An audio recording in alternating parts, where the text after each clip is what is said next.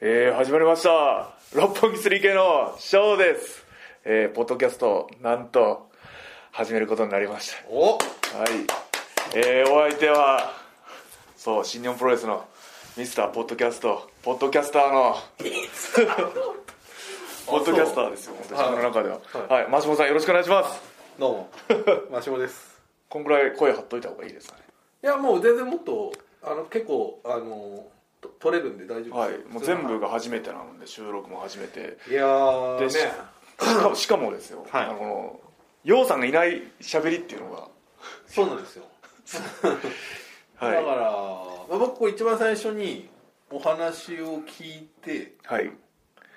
てか翔くんが LINE をもらったんですよねそうですね自分からやりたいって言ったので、はいでなんか最初俺何の話をしてるのかなと思ったらあ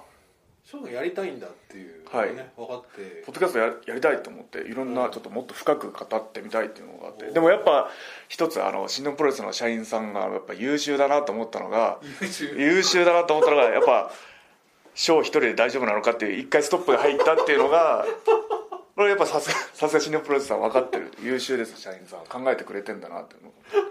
えようさんも一緒にやった方がいい大事いいんじゃないですかっていう話をちょっといただいたんですけどここはそれはあのまあマネージャーのはい方からマネージャーかはいらはい一回入ったんですけど、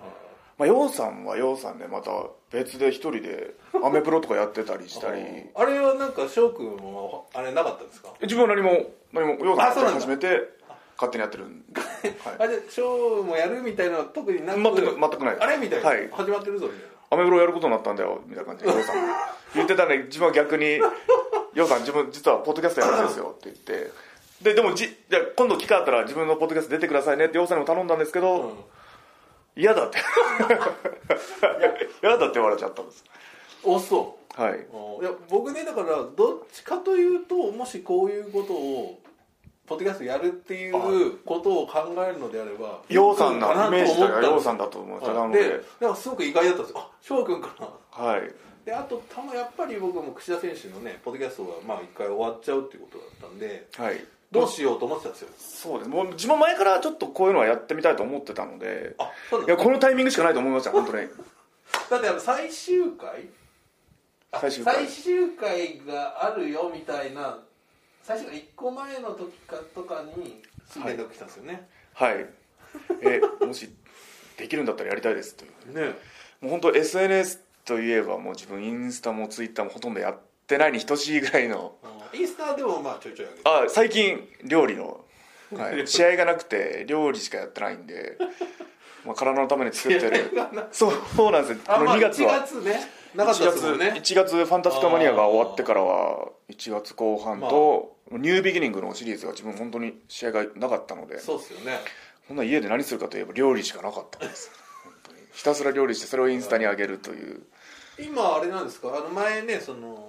もうはい本当にトレーニング機器しかないお部屋みたいなあれ引っ越したんでしたっけ、引っ越しましたあんま引っ越したで前一部屋しかなかったんですよまずうんうん 1K の部屋に住んでいてわゆるおうまいあれだよねなんか 3K じゃなくて 1K ってねあれ、はい SNS うまいって言われてますよね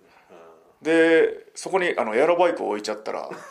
もう場所がないんです結構大きいのあ大きいエアロバイいいやつクをリカンベントの方のあの長座になって座るタイプのお座ってこ長ぐ座になってる足を前に伸ばしてこぐあーはいはいもう本当に椅子に座って足を前に出してはいはいはこぐタイプのいはを買っちゃったらもう場所がないということでもうなるほどもう一部屋ある部屋に今年引っ越しましたいおーはい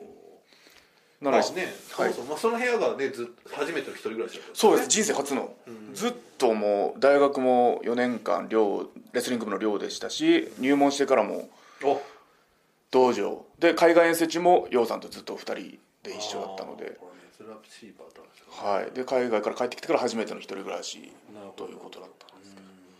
どわかりましたちょっとね話を戻すとはい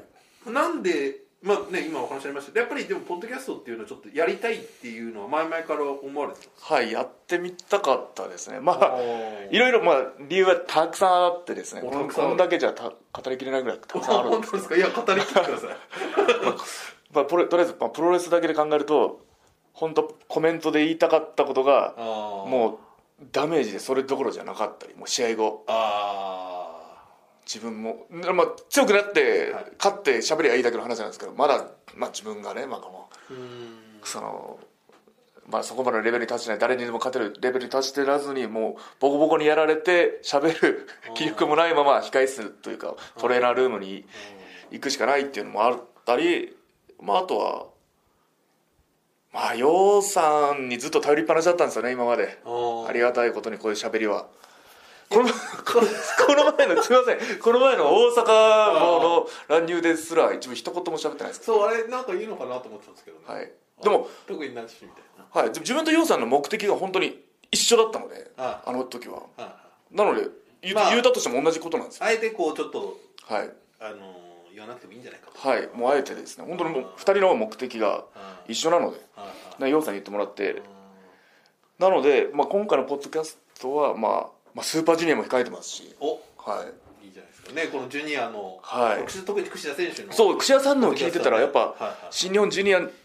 にはい結構焦点を当てた喋りだったんでいやだからこれは本当にありがたいというか、はいあのー、あ櫛田選手の亡くなっちゃうどうしようかなと思ってるところにねこの、はい吉報が 吉報というかいやー吉報なんですかこれ心配だったんじゃないですかこれ結構これでもまあぶっちゃけ僕もそのマネージャーと、はい翔くん一人なのってそうですあれ、はい2人っていうのはないんだったらいや翔くんやりたい一人でやりたいっていうことだったはんいで、今回はうもうあえてですねあえてこれ本当にあえてですいつもだったらようさんに喋ってもらった方がいいんですけどねようさん喋れるんでだ何回か、あのー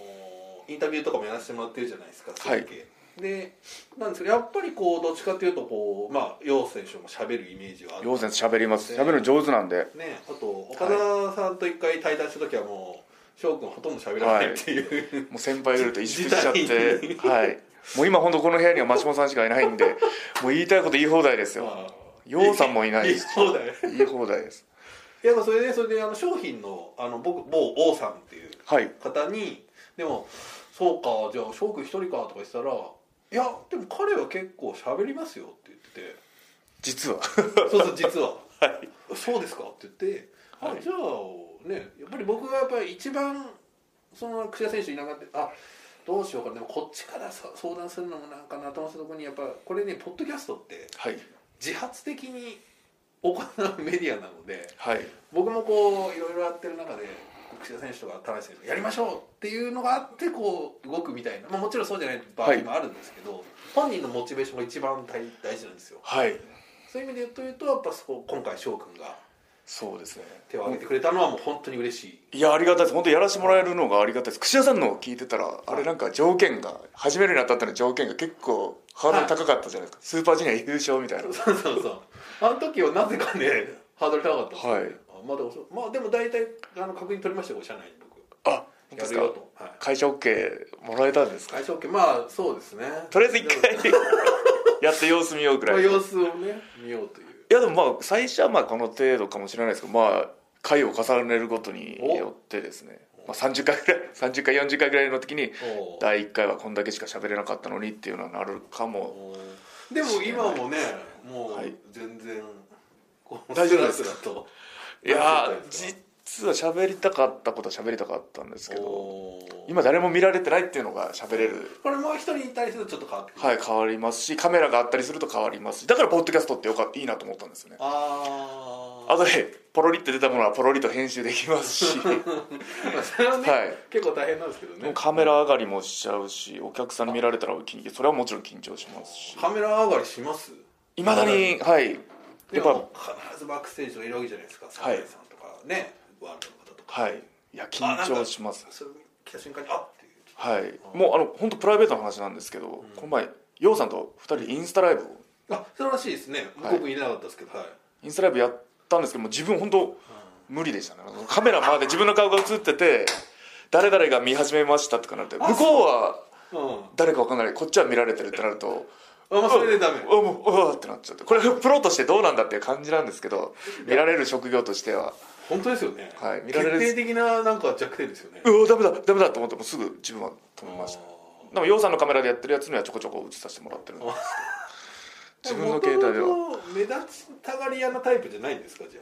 ああでも中学の時は目立ちたがり屋うん中高は目立ちたがり屋だったと思うんですよお笑い芸人目指した時もありましたあそうですね、はい中学高校中高ぐらいの時おですかねおまだプロレスラーを知るプロレスを知る前ですねはあはあお笑い芸人もとりあえずとにかく目立ちたいな有名になりたいなとか思ってたんでえー、じゃあ相方とか見てはい親方出ましたお地元の友達にいなんていうあれですかそれやこれちょっと恥ずかしいんですけどこれはいあの誠治君っていう地お元あの知ってますかはいはいえだって結構結構はい SNS とかでね出てます出てます本当に幼なじみ本当に小学校からいまだに付き合いのあはいる誠治君翔くんマニアの中で有名じゃないですかあ知ってるる人いると思います、ね、はい、日記とかも書いてますはい、であソそうかーセージ君とやろうみたいなでコンビ名が小セージだったん ですソーセージじゃなくて小セージだったんですその人恥ずかしいちょっとこれこそまさに黒ソー歴史セージどういうカタカナですかカタカナの小セーあージ小を伸ばしてソーセージうんなるほど小セージこのセージも伸ばしますこの小セージはい小で伸ばしてセージも伸ばして小セージかソーセージ小セージこのセーあ小セージね、はいセージそソのぐーセらいージで行かなくてよかったかもいやー本当に言ってたらもう危ないですね今頃ね今頃危ないですどこねにいるんだろうっていうのがありますセージもそんな喋れる方じゃないんですけどねけどそんな二人が目指したんですね、はい誠治君もねいずれ出てほしいですねちょっとお、ねぜひこれ愛媛巡業行った時に愛媛巡業ね僕が愛媛巡業いけるかっていう問題もありますけどあありじゃないですかこれ愛媛の巡業行った時ねなかはなかちょっとはいタイミングあるんですい、はい、けどなるほどねじゃあまあ割とややりたかったというねやりたかったであれすけど本当にあーでもやっぱちょっとこう、まあ、櫛田選手も田中選手もあるしちょっとこう気を伺ってたらここだとはいここしかないここしかない、まあさすがに櫛田さん田中さんがやってらっしゃるところに自分もってなると一気に格 格が落ちるというかいやいやいや その二人を三章で聞く人なんかいないだろうぐらいのいやいやだからタイミングもそんなことないですこれはもう大注目浴びてますよ多分翔くんこれも本当ですか、はいこれあえて自分が一人でやるってなると逆に注目いくと思うそうですね、はいい、やこう今多分ここまでもう12分ぐらいですけど多分みんなびっくりしてると思いますここまで喋るショーをはい初めてみんな聞いてこるんなに喋るることないですからね本当にラジオとかは結構あラジオもありますしまあでもいつも洋さんと一緒だったんですよ本当にまあそうですよねはい洋さんに任せっぱなしでしたねせっぱなしはいあー面白いこと言ってくれるんで彼は任せといたら ほったらかしといても面白いこと言ってくれるこの前の大阪なんかあーもう決め台詞作っちゃいましたねもそうのそのまさかだってあれうまいですね あれはいいですねうんあれは本当に却下しますぐらいん LINE が LINE の何ですかスタンプに使えるあなるほどその井淵さんの却下しますぐらいあなるほどねはい、LINEID、LINEID で LINE スタンプ使えますよね、お本当に。それちょっとねちょっとスタンプ今度作ろうと思ってるえ本当ですかうちの部署ちょっと書いて考えておきますよじゃあ却下スタンプ、却下します、なんか。そんな、スススタンプ、それ送っときゃ、断るときは却下しますね却下します。よねはい、井渕さんも却下します。そのまさかだ、使えますね。おーねはい。そういう意味で言うとあれですよこのポッドキャストのタイトルを決めなきゃいけないんですよああ、はい。翔くんどどどうしましょうね翔選手の方がいいのかな翔くんって言ってるとなんか偉そうだねなんかいねやいやいや、翔くんとでも翔でも、翔選手なんなら、うはい、なんでも。やっぱ僕ちょっと割とこうね新弟子の頃からそうです、ずっとお世話知ってるのでちょっともう大先輩ですね。いやいやいやまあはい。どうしても翔選手の方がいいですねちょっと翔くんじゃなくて翔選手にしましょいや、もう呼び方も何でもお任せします。本当にうまあじゃあまあ翔タイトルちょっと一つ案がありましてお自分の中でこれおで願いもします受けるか受けないかは別としてこれはもうはいこれはショーのしびれない話っていうお大丈夫ですかまあそうなりますよね自分からもうこのちょっとは下い下手に言っといたらしびれないけどしびれない話って言っといたら本当にしびれなくてなるほもどまあしびれない話だからおもおもんないって言われても思わないとしびれない話だからいいじゃんあー毎回しびれんなって感じでおお、ね本当にいいじゃないですか、はいあしびれんの全て実話で R みたいな感じです本お当にじゃあしびれない話内緒話の次はしびれない話でしびれない話お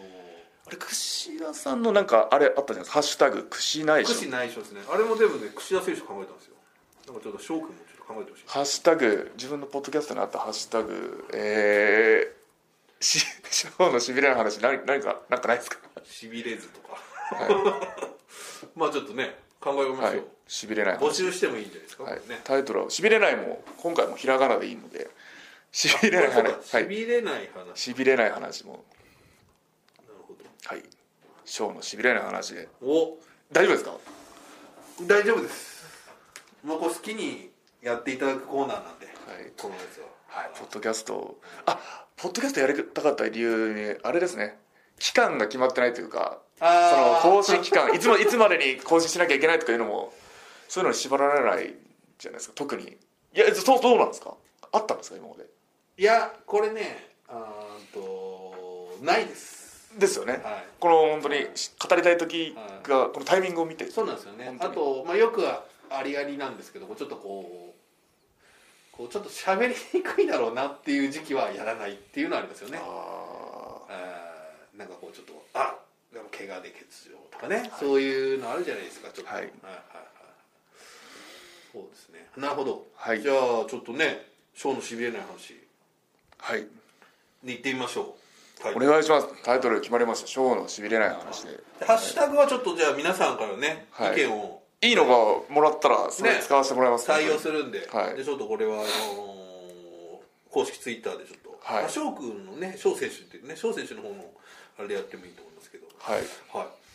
あとねジングルもね欲しいじゃないですかジングルあの最初の棚橋宏のあのポッドキャストオフの時に流れてる音楽みたいなそうですね、はい、はいでこれをちょっとねもうあのー作っていただくうわーこん自分なんかのためにうわーはい、まあ、そのためにもこうちょっと作った方にはもう長くねやってほしいですけど、はいせっかくですからねうんいやーいや一応このあの北う村さんというね、はいあのレインメーカーの曲を作ったおーえそこまで大掛かりにしてくれていいいいんでいすやかこれあのこんな北北村さんがやってくれてるんですよ実はポッドキャストそうなんですね、もう本当いつもお世話になってますい、やお世話になっております本当にこんなしえしびれない話のだからちょっとそういうこうなんかありますイメージ的にでやっぱりこう 3K のジングルって、はいあのロッキー選手が作ってるじゃないですか、はいはいはいね、はいあの一番最初にあの 3K さんが帰ってきてあのプロモビデオを撮ってるところでねあのスタジオで聞かされたのを覚えてます天才ですねロッキー さん今思ってもねはいあんなもん自分で作っちゃうって自分で歌って曲も全部作っちゃうっていうのはねうん天才だと思います、でも、まあ、翔選手は、まあえー、と楊選手は割とこうなんかなんていうんですかね、まあ、ちょっとロック系というか彼いもろ音んな楽,、音ね楽めちゃくちゃ好きですすごい詳しいですし今こういろいろつぶやいたりしてるじゃないですか、はいスクリーンショットとかツイッターなんか今聴いてる曲の紹介ばっかじゃない ですかねはいい、つの間にああなっちゃったんだろうっていう言われますけど、はい翔選手なんかありますこういろんな感じが実は好きなんだみたいなそれともその 3K の曲にちょっと寄せてもらった方あがいえ自分やっぱゲームが好きなのでおうなるほどゲームっぽいそのなんていうんですゲームっぽいか、はい、なるほどゲームといってもいろいろありますよ格闘ゲームとかですかいや音楽ゲームが好きなんです音ゲーが好きなん音で楽ゲームはいはいはい音ゲー音ゲー好きなんでさあじゃあこれ今北村さんが頭を悩ますダンスミュージックっぽいかっこいい最近のダンスミュージックかっこいい、はあ、はあはまあ、でも本当に好きなジャンルは、なんか80年代のディスコで流れてたようなあ、あそうなんだはいもうすごい好きなんですけどさすがに それをそんな感じでっていうお願いするわけにもいかないのでいやいやいやかっこいいなんか乗れるかっこいい上がるあでもいいんじゃないですかディスコっぽいとかいう方がディスコっぽくてちょっとそのゲームあゲームっぽいちょっとピコピコっぽい感じとかでキックがもうガチガチ入ってるようなじゃあこれをちょっとね北村さんにお願いしていいのかわかんないですちょっとじゃあでもタイトルはしびれない話っていそうなんはいはい、じゃあ後でこれで泣きをちょっとねあの取らせていただいてショーのしびれない話みああはいわかりましたたいな、はいはいあれそれないんだっけありますあります毎回あるよね、ありますよね毎回田串田さ中さんんありました田ねそうそうありましたね串田串さ田んねの内緒話とか言ってました言ってました言ってましたはいね串田選手行っちゃいましたけど、はいあなん行っちゃいまかね最終回で言ってましたけどはい翔選手直接話したんですか串田選そうですね本当にこんこの本当に1月ですよそのもう本当珍しく控室がちょっと本体に近かったんですよその自分の本体と組んでたんで今回はあの1月のファンタスティカマニ手アですからああそうですよねもうでもなんかそそもそももうねほとんどもうケースがあんまそうり境目がないですもなんっねてきちゃってるんですけど、じゃあちょっとそこで、はい、でその小島さんヘナーレとかと組ませてもらってる時にまあいて実はえどどうですかやってみてっていうかいろいろ話聞かせてもらってあ「お絶対やった方がいいよ」ってお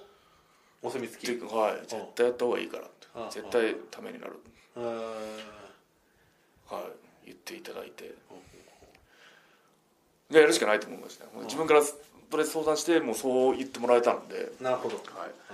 はいそうですねあの頃まあ寂しいですけど、あれてか真島さんってプロレス見るとき声出す,、出すんですねこれめっちゃ話変わっちゃいます けどえこう声出すってどういうことですかあのプレ新日本プロレスの試合を見るときに生でこう後楽園とかで見てるじゃないですか椅子とあかで「うわ!」とか言うんですね「おおそうきたか」みたいな感じでいやそれほどで言わないですよさすがにええ言って言ってませんでした自分実は真島さんの後後ろで見てたんですよあそうあのこれはね櫛田さん田中さん社内的のに試合はあんまり言わ言わないでほしいっていうのありますけどね櫛田さん田中さんの試合お実は自分試合なかったんですけど後楽園行ってたんですよあすいません見られてたんですねはいえ自分いたの気づきましたかいや気づかなかったこれこれでポッドキャスト言うの初めてです自分ツイッターでもインスタでも今日この試合見に来たなんか言ってなかったんで、あそっかそもそも試合試合が組まれてないからあのであの試合見に来たってことですはい、もう生で肉眼でこれはあののモニターとかでもなく後楽園の袖で肉眼で見見ときたいと思って櫛田棚橋のシングルはそっか 真島さんの後ろで見てたんですよ自分そうかいやそっか恥ずかしいな、はいまあちょっとたまに言いますねでもそのぐらいの試合だったってことですもんねあれあの試合があーまあ、普普段段はやっぱり作業もありますけど、まあ、ちょっとあの試合はさすがに僕両方ともはい非常にあのゆかりのある選手なんでそうですねちょっとちゃんと見とこうっていうのはありましたよねそうです自分もその見に行った理由がまさにその両方ともゆかりがあるそうですよねそもそも棚橋さん、田中さんきっかけでプロレスを好きになり今のスタイルができたのも櫛田さんの影響その2人のシングルってなるともうすごい気になるじゃないですそれは結構あのまあ棚橋さんの話は割とね、はい棚橋さん自身も言ってるし、はいまあ結構有名ですけど櫛田選手の話ってかはいその僕がちょっとこうちらほら見た感じだとその海外に行ってる時にそうですチャンピオンだったんですチャンピオンでジュニアのチャンピオンだったでちょっとその割とこうハイフライヤーがバンドはいーシェとかオースプレイとか出てきた時に、じゃあ自分がっていうような感じなんですかそうですあとにかく海外遠征中何を考えたかといったら、新日本でチャンピオンになるための海外遠征中だったので、じゃあチャンピオンにどうすれば勝つかっていうのだったらその時のチャンピオンがちょうど、あまあ、高橋宏夢が帰ってくる前前は櫛田だったので、じゃあチャン今チャンピオンの櫛田にどうすれば勝てるんだと思ったはいはいまあ、彼はまあか格闘技もやってたりしてうーん柔術もやってたりしてかあの関節とかもうんやってくるんでじゃあ俺もうーんそれに対抗できるぐらいの。うーん呪術とかその関節技を教わろうと思って今もこのいいすっごいいい機会だと思ってアメリカ遠征中あはー試合数もそんなないし近くにもう UFC で活躍してるようなトップのジムもすぐ行ける距離あがあっれてアメリカの時って主はいにあれですかニュ住んでたのはニュージャージーーニでューすジーねはいえっといわゆるあのデビットさんそうですねってことそうですはいはいはいででも自分が練習しに行ってたのもまあフィラデルフィアだったりニューヨークは本当に週に3回ぐらい行ってましたねニューヨークあそこですかあのえっとヘンゾそうですヘンゾのブルックリンの方なんですよねニューヨークじゃのはいマンハッタンの方じゃなくてブルックリンの方なんですけどあ二つ二つある二つあるニューヨークに2つありましてはい行きました僕そこあ本当ですかはいあの櫛田選手とはいあのまだイービルなるああ向こうにいた頃のいやもうそれで撮ったりしましああもう本当強豪っていうかもう本当レベルが向こうの人たちはすごい高いのでたよでもゼロからそこで始めたんですね柔術ってそうですねほぼほぼゼロから始めてもう本当やると面白いんですよ本本当にあれはもうねみんなねはいあれも見ててもぎ道着着てはいはい寝転がってコロコロコロコロ2人でやってるように見えるんですけどやっちゃうやるともうすごい奥が深くてうんもうやるとすごい楽しくてうんじゃあハマっちゃうもうハマるぐらいですなるほどもう道着5着ぐらい買っちゃってハマっちゃっていろんなの着てや逆におしゃれを極めるぐらいのその、はい、5着ぐらい買っちゃってハマっちゃっておーで週に3回もう1時間半ぐらいかかるんですよ電車でああニュージャージーからかニュージャージーからニューヨークまで電車で1時間半ぐらいかかるんですけどかるかはいあもうそれ一人で朝起きあてーで行ったら日本人も自分一人なんで格闘技のそのクラスだったり柔術のクラスもう英語の勉強にもなりますよね多あ少ーなるほどなるほどはいで練習練習してニューヨークでちょこっと買い物とかして帰ってくるっていうのを毎日でしたね試合のない日はあようくんは全然行ってないんですけいやたまに一緒に行くとあ一緒にニューヨークのとこは一回も行ったことないのかまうあんデビッドさんが車で行く時は一緒に来たりど、うんうんしてましたねまあね、デビッドさんっていうのはねよくあの、はいアメリカの海外遠征に行くはいただのもうね、もうお世話必ずそこお世話になるみんなお世話になるっていうお世話になってすごいお世話になりました自分ねもあー本当にいい人ですよねデビッドすごいお世話になりましたはいねまあそれもあってまあだからそこら辺もあってまあそれがやっぱり一つ櫛田選手っていうのはまあ目そ標うですであり倒さなきゃいけない相手でありそうなんです勝ち逃げされましたこれね本当にあースーパージュニアでシングルもやってますしすごいそのシングルも思い入れのあるあのー試合いい試合でしたねでも櫛田さんもこれこれはただの1試合だとか言ってたんですよそこが またはいあれはただの俺の中の1試合だみたいな感じそんみたいなこと言って自分の中でもうあもう思い出に残る、まあ、初出場のスーパージュニアでの櫛田さんとのシングルっていうのはすごい思い出に残 る試合になったんですけど本当は本当はちょっと思ってんじゃないですかねいやいやいやいやでもレベルの差をすごい感じましたあの試合で、あーはい、ツイッターでも書いたんですけど本当自分の方が体大きいのかなとか思ってたんですけど、はいはいはいなんかなんて言えばいいですかね表現が難しいんですけどなんか猫が虎に感じるっていうんですかあー目の前にすると本当すごいでかいででかく力もへーこう上からもでか大男に押さえつけられてるんじゃないかってぐらいの力を感じるぐらいへーテクニックとか技術、まあ、経験全て上回られたかなと思います。なるほどはいじゃあねなんかさじゃあそのあの会見とかってその最初知った時はどう思ったんですか櫛田選手がいなくなっちゃうっていういや最初知った時は本当に「おマジか」って感じですね、今年スーパージュニア両国じゃんと思ってそうなんですよお連れしますってね、はいあんな言ってたのにはい、逆にでもそれが決まったから踏ん切りついたのかなでも分かんないですけど本人にあーここまでは本人に聞かないと分かんないんですけどもう大丈夫だと思ったのかなるほどそれとも うんななまあ本当の理由本心は本人にしか彼本人にしか分かんないですけどいやでもいやでももう一回やりたかったですねねだから時期が、時期的にもう東京ドーム終わりで発表したのでもうファンタジー画面にはカード決まって、はいニューニュービギニングはもう3試合ぐらいしかななくてでそのニュービギニングが入ってないっていうねはい試合ができなかったっていう話ですよねいやもう一回やりたかったですね違うもっともっと違うことがだって全然やり尽くしてないですからねあのうん名古屋の試合そうですもなんならだってカバーも打ってないロープにも走ってないなんならやることまだまだやりたいことやり尽くしたことうん出てないので、はい、なるほど櫛田さんは、まあ、思い入れのある選手でしたね本当にうんなるほどはいまあそのね2人の試合あの試合はじゃあまあ すみません僕まさか見られてると思うんですがあのどうでしたた最初最い初やーいやもう本当あんな玉内さんがあの櫛田さんになんか付き合うというのかわかんないですけど本当にあのグラウンド最初のグラウンドの攻防はまああえてあえてだ櫛田スタイルにはい、い乗っていったっていうねやでも棚橋さんもそれがさすがだなと思って伊達に新日本プロレスで長いことレスリングプロレスやってないなと思いましたね本当に対応力というかね対応力誰がいてでもうんうんどんなスタイルでも対応しちゃうなっていうのはあー懐深いと思いましたあー本当に。はい、本当に何回か見ましたね家生で会場で生で見てまた帰ってワールドで見てあそうはいへーあの試合ははいいやでも見に行ってよかったですねわざわざちょっとお客さんバレないようにマスクして帽子かぶってバレてないですかねどうですかね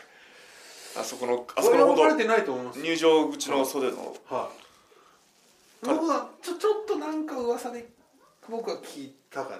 翔選手来たよみたいなあそうなんですかでそれ社内のねあはいはい実は見に行ってたんですよはいねそういう意味では非常にこうなんかいいねこうなんかここまで聞くとポッドキャストをやるなんかこうね、そういう意味で言うとこう正当な正当って言ったらあれですけど、まあ、なんかタイミング理由理由もあるし、正当まあ、そのうん流れ的にもね、ゆかりのある2人だからあと継ぐっていうわけでもないですけど、そまあでもそんなこんはなねい別あんでますけどり考えなくていいと思うんですよ、まあそこは、まあ、これは別に全然翔くんのあれですし逆にのの乗っ取るぐらいの乗っ取ってやろうぐらいのやつだったんです けど本当にででもなんかその、マネージャー、まあ、いわゆるそのケイオスをね担当してる某、あの N さんっていうマネージャーをはいまあもうお仕お仕事すごいできる方なので本当にもう本当に優秀優秀これ自分から言うのも大先輩なのがあれなんですけど本当にお仕事できる方だなと思いましたでもうすぐはいなんかもういろんななんか岡田君にも岡田選手もなんか、はいそう皆さんに相談していや 相談しちゃってショー一人で大丈夫なのかってもうポッドキャスト喋れるのかっていう心配が本当にあーもう本当にそこまでちゃんと見てくださってるんだなっていうのいやをーねでももう30分経過しましたけああど全く僕はもう今もういけるなという本当ですかはいこれ次回ネクストあります完全に完全にネクストありますか完全にネねクストあると思いますよありますかねはいはいいけるんじゃないですかこれね全然実ははいうんなるほどなるほどあとあれですかねまあえっ、とどうしましょうねあとこう、まあ、最近のねいろいろな話題なに行くのかそれともも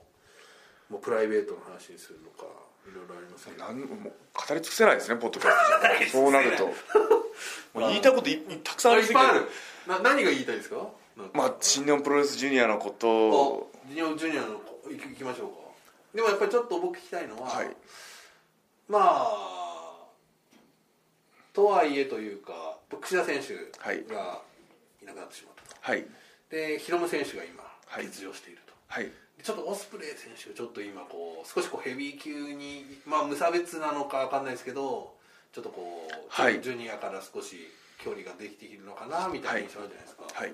そしてさっきもねおっしゃったように両国が決まってるじゃないですか、これは今ちょっと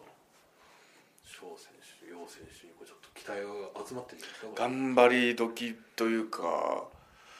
本当に本当自覚してものリングに上がんないととと思います本当新日本ジュニアとしての、まあ、き危機ではないと思うんですよねはい岸田さんいなくなったことによって危ないという、もう本当素晴らしい選手今でもいっぱいいますし、はいはいもっと上に持っていきたい、まあ、こんな自分がまだねそのジュニアの中でもそんな全然トップでもない自分がはいはいはい言うのもあれなんですけどもう本当新日本ジュニアが好きなのでどうにか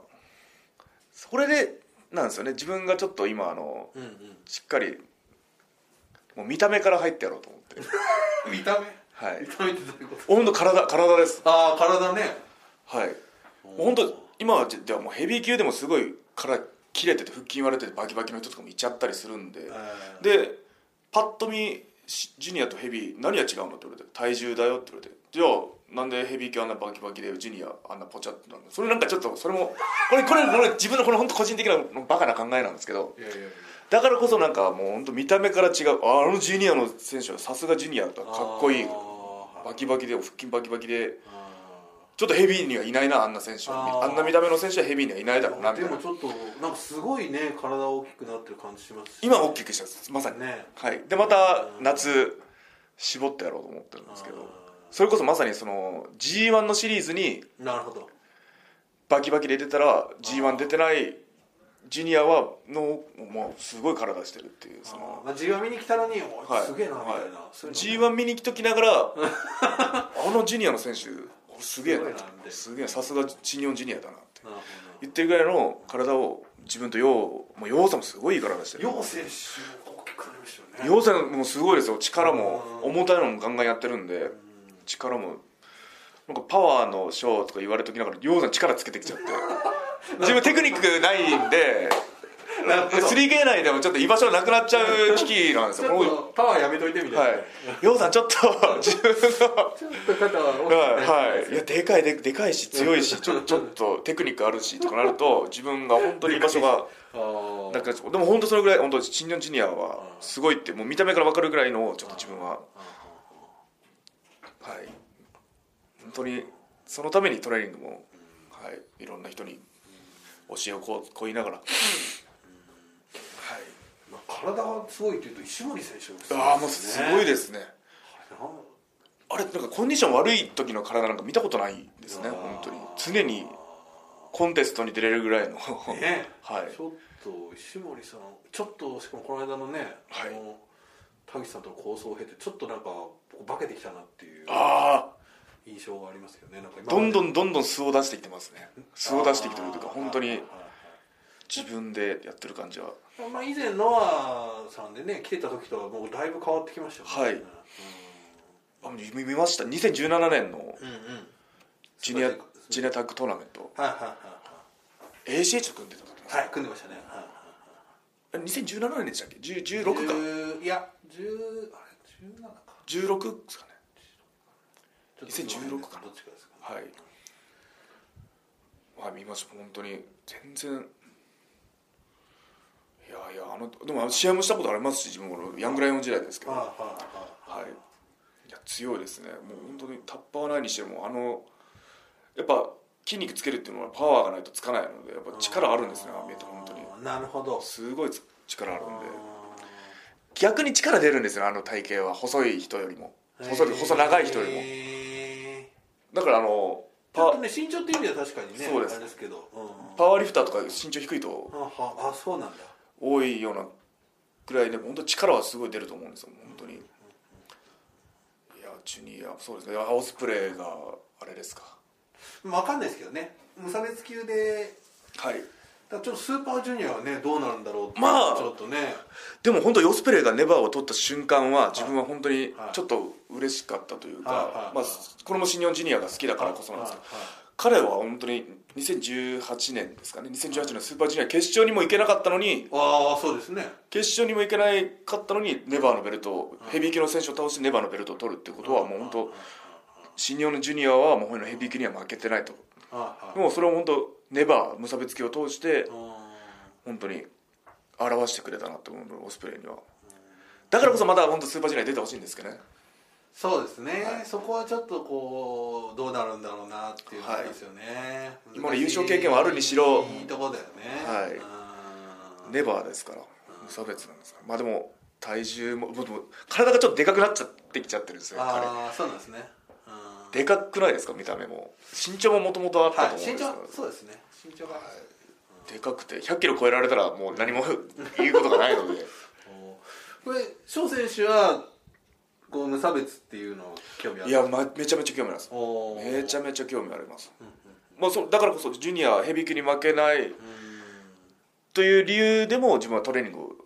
んまあ、いい体にするってもいろんな理由もあるんですけどヘビー級に負けてたまるかっていうのでも、まあ、重たいのをパワーつけてやろうっていうのもあるんでだからこそ唯一争えるベルトですよねなんかそのネバーがそうですよね、はいうんなんかねそれもちょっと見てみたいです、はいあんまり今やっぱりこうどっちかっていうとやっぱ今やっぱ 3K ねそのタッグのイメージがはいどうしても強くなっちゃうからねはい次もタッグそこはうん控えてますしそうですよねだからこれはまあでもとはいえねやっぱそうジュニア全体のことも考えなきゃいけないしそうですねいやネバーはすごい興味ありますもうヤングライオンの時からずっと言ってますだから自分たちはそうそもそもはいそもそもですよ ネバーのあの大会でねネバーの興行でデビューしたんですよ自分たちあの渋谷の、はいなんかアトムでしたあれななんかえっとアトムじゃねえや渋谷アックスアックスだもう今なく今は ななっちまったきっていう会場デビュー会場がなくなってしまうという、しかもその頃のネバーのあのなサブタイトルっていうんですかはいはいはい何か思いますかね新世代育成プロジェプロジェクトネバーそうだネバーのそれを決める初代のタッグあさ初代の違うタッグじゃないトーナメントはを決める大会で自分はその、まあ、トそうーですよねナメントとか公式戦ではないんですけどデビい、ュはいーそうですよしてねもらってでいつかはこのでネバーでデビューしたんだからネバーのベルトあーその自分たちのデビュー戦でできたベルトですからねそうだよですよね、は確かいにつか取ってやるって思ってたんですけどなんかネバーがいろんなすごいことなんかコンセプトがこれ自分海外海そうだね海外遠征中にこれ永田さんがはいはレバーをチはいャンピオンになったりして、はい新世代育成プロジェクトで始まったベルト 長田さんがどうしただのったこれはもうまさにアンチエイジングこれはもう本当に本物のアンチエイジングいチージングなるほどはい新世代育成プ本ロ当ジェそうだよねク ト新世代育成プロジェクトのチャンピオンになる中田裕二をもう俺ももうさすがアンチエイジングだと思いま した確かにねはいああそうですよね今ではまあその審査育成プロジェクトというよりもただの、まあ、ちゃんまあ意味のあるあ無差別級唯一ヘビーとジュニアが争えるのかなとは思うんですけどまあ、ね、そのヘビーもそうなんですけど境界線というかね、はいのねこの間もイベさんが撮ったりとかもねしてましたから、その辺はねちょっっといろいろありますし階級だけじゃなく本当全部無差別でやってほしいですね差別しないでほしいですねそうですね挑戦者おとーか差別しないでほしいですね誰あがー誰がどう挑戦してもいいようにしてほしいです本当にあーもっと面白くできるとう思うんですけど本当にでネバーでデデビューしたんでネバーんああそうそれはちょっと思い入れありますねあーそういうのをい行っていきましょうどん どんはいネバー本当にそういうこうこういうところでいろいろ言っていくと、こうバックステージとかでもたポロッと出やすかったりします、はいきっと、とか言いつつ、はい J がチャンピオンになっちゃったじゃないですかその話聞きたいんですよねどうですかで J. ホワイト選手といえばねはいもうかなり付き合いが深いしそうですよいやもう本当来た瞬間来たもう当初ぐらいからもうセンスあるし、うん全て持ってんなと思いましたあーから見た目あー体格プロレスのそのセンスあと何が一番かって言ったらやっぱそのヤングライオンの時今はもうまああんなあんなやり方なんで、もう今の心が、まあ、よちょ汚れてるかどうかわかんないですけど、いやあそ当時の本当プロレスに対してまっすぐプロレス大好きのの勉強を惜しまないっていう感じだったんで、まあ、ベルト取って当たり前だなとは思いましたねでも悔しいですねなんか本当に全然自分ジュニアのがどうのとか言っときながら正直やっぱ一応後輩になりますしキャリアそもキャリアも新日本歴もあー一応後輩になりますし取った瞬間はやっぱ棚橋さんを倒して取った瞬間はですよねもうがっちりもう追い抜かれたどころじゃないじゃないですかもうなんか自分なんかジュニアのチャンピオンにもなったこともない挑戦もしたことないような人ががもう後輩、まあ、J ホワイトがもう一発で取っちゃうってもうがっちりもう追い抜かれたもう差をあ明らかにされたなっていうのは本当正直あーヤングライオンの時とか負けたことなかったそのうですよねそうかはいでなんなら遠征時期もほぼかぶってるちょえちょっと被ってあます後から来た後から来たんですよね後から選手はね彼は後からなんですけどそうかそうかなので戻る時期がやっぱりそこは1年早かったみたいな感じかな次元の方はいですよねうんなるほどなので嬉しい反面やっぱ言うて悔しいですよそれはうんでもまあニュージャパンドリーム掴んだなと思いましたねうんまあ誰かさんも、まあこんなこと言うのもあれですけど アメリカのナイトメアとか言ってましたけどねニュージャパンドリームですやっぱ夢を見ないととうん夢掴んだなと思いましたね本当にうんでもまあこどうするのここまでっていうのはありましたなんか陳選手いやーでもこれも納得っていうか納得です本当にもあうあんなー何が一番すごいですか J- J- いやなんこれ言葉に表すの本当にまあプロレスだから選手の良さを言葉で表すのって難しいですよねうん本当に難しいんですけど本当 J はすごいですねあのキャリアであんだけできればもでもそのまあね影の努力してた部分とかもご存知だと思うはいかつて、うんうやり方はどうあれ、まあねチャンピオンにはなったので今はねちょっとはいね、まあ、でも去年1年はね一応ケイオスとで一緒はいそうだったんですようんちょっとおかしかったんですけど ねちょっと彼だいぶ変わって帰ってきたじゃないですかはいあいつ あそうそう様子がおかしい様子はおかしかったんですよ大丈夫かなと特に G1 の時楊さんと J ずっと前哨戦で組んでてやってたはいはい、で自分と対戦する時もあったんですよ、はいあ全勝託戦とかはねい、前哨タッグ戦で、はいはいはいで自分と楊さんがもう久しぶりに反対のコーナー立つはいありましたねはいあれどうでしたっけおい何箇所かあります後楽園とか大田区だから KO 対決の前日の前哨戦でやるっていうことね、はい邪魔ばっかりしてくるんです本 当に邪魔ばっかりほんこれはばっかり本当にちょっとおこおこなんですけどこれはおこですよもうあの夏自分はあのジュニアとして新日本ジュニアとまあ G1 がメインなんですけど新日本ジュニアとして体もガチしバキバキに仕上げてで久しぶりにの楊さんとの対戦もうすっごい楽しみにしてたんですそよ、こをね大切にしたいわけじゃないですか、はい、すごい大切にしたいもうすごい楽しみまあ前哨戦の先で先輩と方はいえっていうねのをたはあれなんですけどもうなんならもう俺そこ一番目立ってやろうぐらい、はいそこれはでうすよねそれはそうです、はい言うてもう邪魔ばっかりしやがったあの野郎本 当に今思ったらあムカついてきましたちょっとダメだあはいーなるほど、はい、ちょっとおかしかったねまあまあでもそれにしてもまあチャンピオンになるってことは実力がないと絶対まあそうですよねなれないあんなヘビー級 IWGP 幕なんかも実力ないとなれないあーちょっとねニュージャパンドリームつかみましたねしょまあねもうスイッチベイドショックではないというふうには言ってましたけど本人はいでも結構これはやっぱ衝撃走ってると思うんですよこのショックです自分はショックあ自分のショックスイッチブレードショックですそうじゃないって自分はスイッチブレードショックです、はい、いやでもまあ心からおめでとうって言えるかと思え言えばそうじゃないっていうのをあー彼本人にもなるほこどれ日本語が分かれば聞いてその全てにおいてプロレスだけじゃなくそういう日本に対するあーその全てにおいてちょっとハングリーだったなと思いますなるほどだからこそ、あまーあ、ベルトを取れるぐらいまでの選手にはなったんだと思そううじゃないとねはい WGP はちょっとね実力ないとあのー、ヒロム選手なんかよくあの、はい俺はジュニアのまま、そうですあのーヘビーを、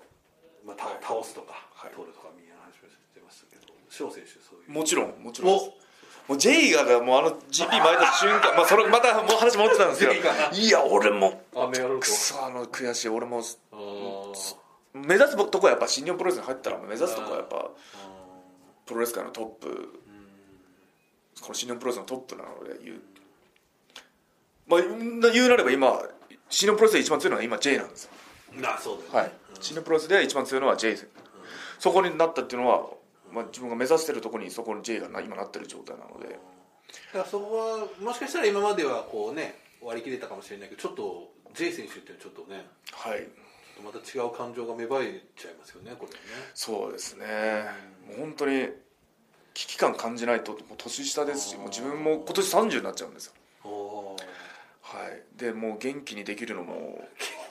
元気にもう本当いやいやまだ大丈夫体力的におーなので焦ってますね常に自分は全然あのトランキーロトランキーノなんか言ってられないですよ本当に焦ってますあーなるほど今全力で生きとかないとってあー本当に全てを全力で生きてますうんはいいやでもねちょっとこうよく最近あれなんですけどまあちょっとまあ櫛田選手はまあままた別としても結構やめた選手が多かったじゃないですかはいで結構ねファンの動揺してるファンの方もまあこうやってねあの J 選手の体感劇とか見てちょっとこういろいろ薄まってきてはいるとは思うんですけど、はいここういう状況っていうのはなんかどう思われてます今のこうちょっと選手が減ったなみたい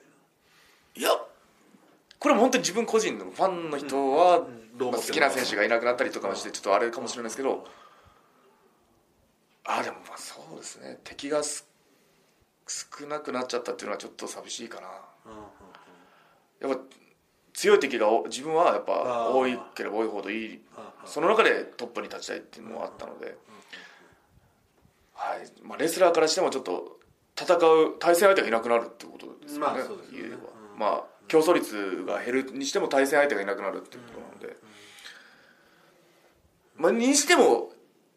新日本プロレスまだまだだってそう熱いですよ本当に、そうなんですよね はい、いなくなったところでどうしたぐらいの、ね本当に。冗冗談じゃないぐらいいっぱいいますからね、まだまだもう言えば本当ヤングライオンもすごい育ってますからねあチーングンあーがやられいやいいかれちゃうんじゃないかってぐらいの本当に、あー危な いぞとはい、危ない危ない危ない本当に試合しててもうわ危ない危ない危ない危ないってなる時が本当に思って誰が一番危ないですか成田翔太成田の時とか成田君はすごいですねこれちょちょっとちょっと最初なんかその成田とは道場も重なってないのであこのこの若手どんなもんなんだろうなって思あっーてだから試合してたら、はいはいやべえちょっと気抜いたら これおおじゃあレフェリーのこのレフェリーに媚び言っとかないとこれ みこうこれ本当そのぐらいのくるっといかれちゃうみたいなやっぱそれぐらい若手は本当に団体のバロメーターになるのでおおそりゃそうですよはいあトップと若手もう本当に一番差があるところだと思うんですけどその2ーつそはこの間がね、はい近ければ近いほど団体中の間は分かんないですけどその,、はい、その近ければ近いほどなるほど若一番下の若手がもう本当その団体のバロメーターになると思うので。はいはまあ、彼らもそれを誇りに思ってやってると思いますしい、もちろんそうですね、はい、自分もそうでしょ若手の頃は若手でい新日本の一番下っ端で他団体に乗り込む時とか特にですねああーありましたね俺は新日本の一番下っ端だけどこのはい他の団体だったらトップ行ってやるんだぐらいはいはいはいの気持ちでもう誇りを持ってすごいやってたんであーもうなので彼らまあだって厳しい練習耐えてますからねあねちょっと今のまあ今4人ですかねはい、成田上村や、えー、成田上村辻えー翔太ですねはいいやいいですねあとあれは気にならないんですかはい LA 道場行きたいんですよおいい話そういうの聞きたいですねしばらく本当ちょっとこもりたいぐらいあー本当自分精一神番修行けばよ行かったんじゃないですかああありでしたね こんだけあのそのいいけるその何ですはいかはいさいけたか試合じゃなければそうですね練習だったらいけたんですねあーいや僕ね LA 道場もっとそういうふうに使うといいと思うんですよねその海外遠征というよりプチ海外修行というか修修行というあかあまたまもっと全然別物だと思うんであもうほん3か月ぐらいだから合宿というか本当に強くなるための大会に向けたそああの高校大学おのおあれでで言えば合宿はあ、いやー僕そういうのねもう絶対特に翔選手もすごいいいと思う行きたいです行きたいですあ向こうで近くにそれとは別の格闘技ジムとかも近くに何か所かああったりうんあれあってロ LA 道場一回行かれました一回行きましたあもう本当広いし設備はある揃ってるしで近くに冷蔵庫とかそういうのも見てもちゃんとストイックなものしか置いてないですねだからそのふ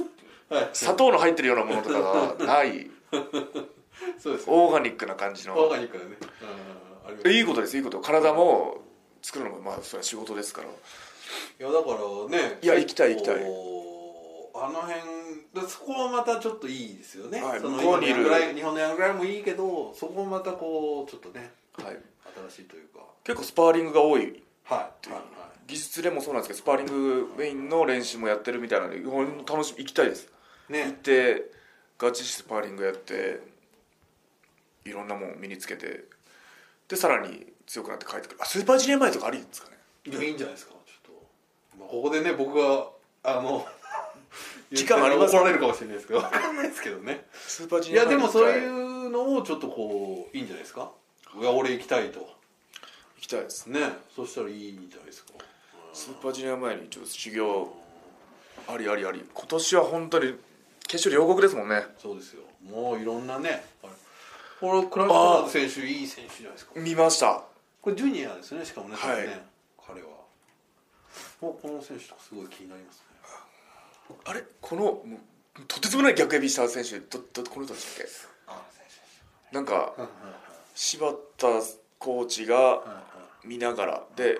LA 道場のヤングライオンのシングルあーのそのアメリカ大会の時の、はい、あれですかね、えっ、と、ウォーターピラミッドですかね。かもうあの二人あれこそまさにあの二人じゃないとできないような試合なね、でしたまあこうちょっと今ね、そう、はいそれに刺激を受けたのか、もうヤングライオンね、はい岡部さんが見たりとか。ああすごいいいことだと思いますね、だから、こういうはい感じになってきてるし、はいあでもほありじゃないですかヤングライオン同士の4対4とかそうなんです、僕それ見たいですね、三対三でもいいですけど。はいね、これでこうセコンドにはい柴田選手が市内持っていったりね。いや柴田さんもだまあ負けてなんかねでそのこうその向こうの LA 道場の生徒生いや、ま、もう、そうですもうそれが怖くてもう本当絶対負けられないっていうのもあると思いますでもまあまあもしもしもちろんい や日本のヤングライオンも、そはうです柴田イズムが注入されてますから、い、こ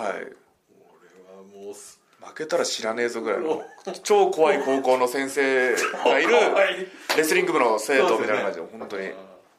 ヘマできないーどう考えても怖いですよねああこのこの選手もいいですよね。はいアレックスすごいコでブすリン選手もね、いますし。ココグリンアレックス・コグリン選手手ね。彼180センチ。ああでかいですいやまあし日本も LA も若いこのもう本当 LA でプロレスを始めた感じですかねこのそねその LA 道場で何人か、えーと経験者もちょっと経験者もいらっしゃるみたいですね。だからここに選手が、ここのもう一方のこの一人だったっけ。ちゃんこ版とかもあるんですよねちゃんとこんばんはですね。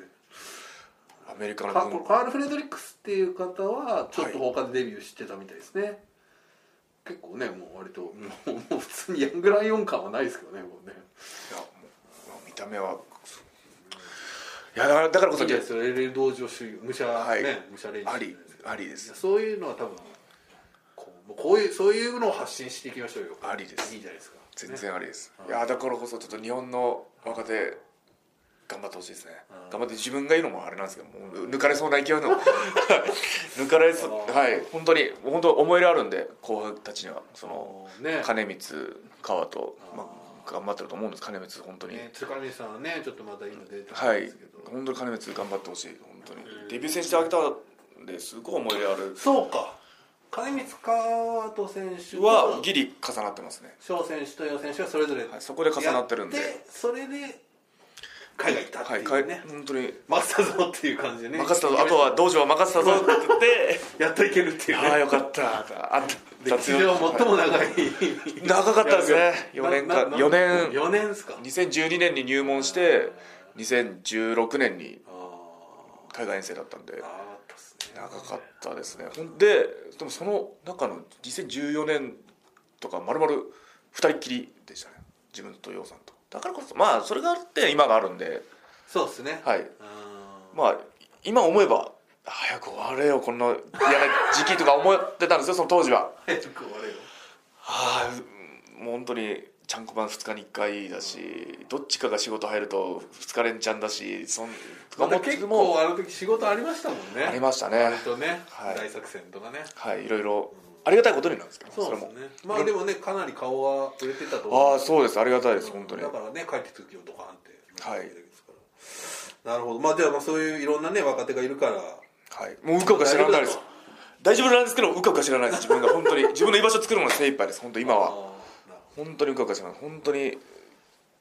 本当日々全力で生きていかないとすぐ抜かれちゃいますいい子たちばっかりなんでどいいですねはい、現にもうジェイには抜かれ抜かれたというかそとうか後輩でねはい、後輩ですからもうそんな感じになっちゃうんでなるほ本ど当にプロレスっていうのはこれもう本当実力主義もうねはい物事が変わるのは一一瞬とい瞬うなのでね名言を言った人もいましたけどもうなので本当にあ日々努力するしかないです本当に自分にできることは自分本当センスとかタッパもある方じゃないのでもう努力するしかないです本当にはい、はい、ー大体これ小説これ今もう57分きましたよおお約1時間はいだ大体もうこんな感じですねいいんじゃないですかいつもこんぐらいじゃいないいんでじすゃかないです かはいどうまだまだいっぱいあるネタはあるっちゃあるまあねあるんですけど、うんそんな焦ってるとはいえここで焦って もプロレスで焦っとる焦ってばっかなんでポッドキャストははじゃあ今回はこのぐらいにしてきますかねはいはいそれではまたネクストがあることをはいはいどう完全にあまあまあねあれですけどはいどうどうでしたはいやってみていやあっという間でしたもう本当に言いたいことバッて言っちゃったはいあとはいけそうですかねじゃあはい編集でまあところどころポロリポロリを入れてポロリポロリよ ポロリポロリうんをあーはいじゃあちょっと船出ね第0回のか第1回のかわかんなはいいですけどこれを聞いてシニオンジュニアに興味持ってもらったりプロレス自体にもねちょっと興味もらって、まあ、これ聞いた人友達プロレス知らない友達にまあちょっと進めてもらってプロレスをうんおノルマ5人で プロレス知らない友達5人意外と多いですねはい、意外とねうんわかりましたはい、じゃあねこんな感じで次回をねちょっとまたいつなんか都合のいい時やりましょうよ、じゃあち次回はベルト持ってるといいですねょっじゃあ次回ベルト持って更新したいですねとおおその3月3月6日にはタッグのいありますからね、はいあるんでこういうのもちょっと大事ですよ最後に告知をちょっとそうです3月6日本当に1年ぶりですよはいベルト落としたところも 3, 3月ですもん去年その大田区あーベルトそこでベルト落としてそうか本当に1年間何度か挑戦して取れない挑戦して取れない挑戦して取れないっていうのを繰り返してようやくまたここの場所に戻ってきたっていう感じなんでこの前のあの大阪でベルト久々に近じ近くで見てうんちょっと早くこれを巻きたいって本当にちょっとグッと見入っちゃってベルト持 っをて帰りたいな、はい、奪い取っときなが らはい久しぶりみたい本な当はこれ俺そのまま持って帰りたいんだけどまあもうタイトルマッチで勝ってからそうですね大田区であー本当僕ちょっと高木選手に対するライバル心ともちょっと聞きたかったですねそういえば今思 い出したああもう語り尽くせないですね語り尽くせないやもう本当にいやそれはちょっと次の回にとって次の回にしましょうか本当これちょっと以上です長くなっちゃう話が長くなっちゃうそうですね、はいちょうど1時間になりましたじゃあ、はいじゃなんあかじゃあどうぞ締めてください3月6日ですよとりあえずはい全ては本当に今2人で目指してるのはまずそこなのではいとりあえずベルト1年ぶりに取り返さないとはい取られたもんは取り返すということで相手は誰であれ、はい、自分でできることをもう全力でやるんで、ぜひ大田区応援来てくださいあと見れない人はねわシネプロレスワールドでそうですね、はいもうチケットもだいぶ売れてるっぽいですよ残ってることは残ってるんです、まだちょっとあるみたいですね、はいまだあるからまあ、近くなんで自分もいろんな人誘ってお応援に来てくれっておトレーニング行ってるのが大森なんです大森のゴールドジムなんであおこのおそのゴールドジムいるけどみんな に応援来てよって言ってはいなるほどはい言っておきますはい、わかりましたそれではまたネクストでおありがとうございました ありがとうございましたありがとうございましたありがとうございました